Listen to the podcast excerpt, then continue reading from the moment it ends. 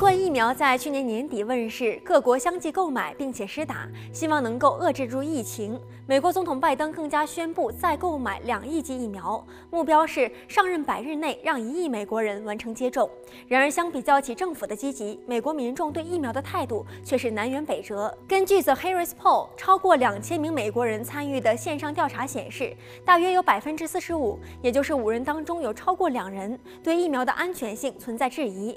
为什么美国人对疫苗抗拒？这要从他们的微妙的疫苗情节说起。疫苗是用细菌、病毒或肿瘤细胞制成，可以使人体产生特异性免疫的生物制剂，通过接种进而对特定疾病免疫。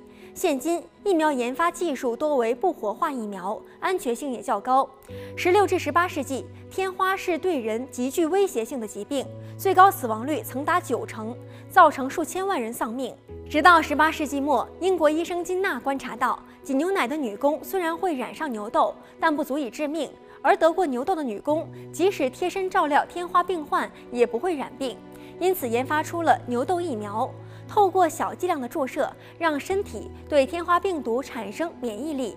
当疫苗研发的消息传到美国，当时有许多州政府表示欢迎，并制定了疫苗的相关法律。但是反对声音也不小，且多数民众来自中产阶级的民众，他们反科学，不相信政府，因此不愿意接种疫苗。甚至有人突发奇想，牛痘疫苗的成分来自于牛只，施打后会有副作用，可能会长出牛角、全身长麻子等言论。十九世纪末，一位来自明尼阿波利斯的妇女 Laura 站出来反对疫苗，原因是她的七岁的儿子在接种疫苗的七个月后离世。他认为是疫苗造成了儿子的死亡，并强调政府强制民众接种疫苗的法律侵犯了他们的自由和身为父母的权利。这完全说到了许多父母的痛点。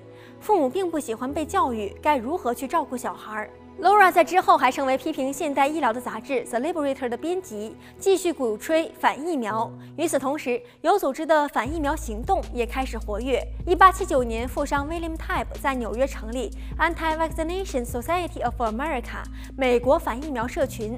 随后，在宾州、马里兰州和麻州都相继出现类似的机构，反疫苗运动正式揭开帷幕。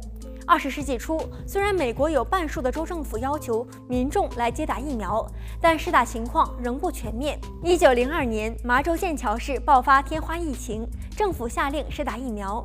一位名叫亨尼·杰克森的民众拒绝，声称自己在童年时接种疫苗后生病，他的儿子也有着同样的情况。于是，剑桥市政府与他对簿公堂，官司一路打到了最高法院。一九零五年，判决结果表示，州政府有权利制定法律，要求民众接种疫苗。自此，反疫苗运动沉寂了一阵子。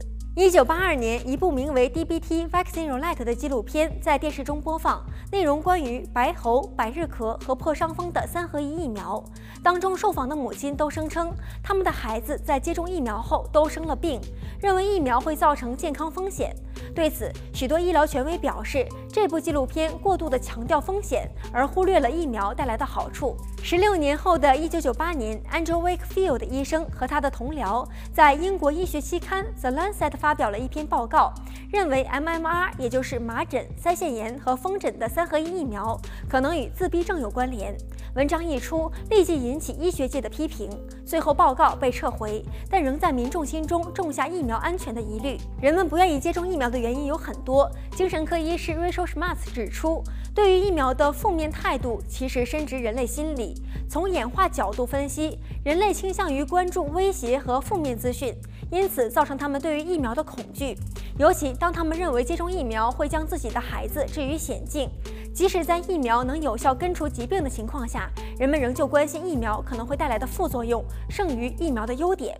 开头提到的线上调查还询问对于疫苗的看法，结果显示，百分之八十二的民众认为疫苗对人类有好处，但仍有百分之九的人表示不确定，百分之八的人严重怀疑。虽然正面的回复占多数，但是排斥疫苗的少数仍会对大众健康造成伤害。例如麻疹，需要百分之九十五的人口接种疫苗才能达到群体免疫。排除那些因身体状况无法施打疫苗的人，拒绝接种的人依旧会成为隐患。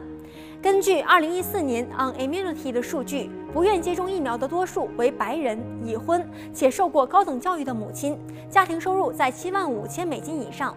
呈现对比的是，无法接种疫苗的多为黑人、未婚生育的年轻妈妈，收入在贫穷线以下。不难看出美国社会的阶级差距。富有的人认为，即使不接种疫苗也不会生病，并不在乎他人会因为自己可能携带病原体而生病。关于疫苗的争论，不只是对权威的不信任、违反自然的原理，其实也反映出美国的个人主义。要不要接种疫苗是我的选择，他人不该干涉我的自由。在社群媒体的演算法之下，民众只会看到自己想要看到的资讯，即使是错误的，也深信不疑。偶尔看到一些不同观点的论述，也不会轻易接受。就算强调疫苗十分安全有效，而且是必须的，也无法说服这些反对者，因为那挑战了他们的信仰。因为人们总是相信自己愿意去相信的。新冠肺炎疫情持续一年多，整个世界的生活出现了天翻地覆的变化，许多人都已防疫疲劳，终于等到疫苗问世。为了早日结束笼罩在疾病阴影下的生活，反疫苗活动者是否会愿意来跨出那一步，还是继续固执己见，仍未可知。我们或许难以改变他人的想法，但起码能够做到保持个人卫生，戴好口罩，保持社交距离，勤洗手，保护自己，也保护你所爱的人。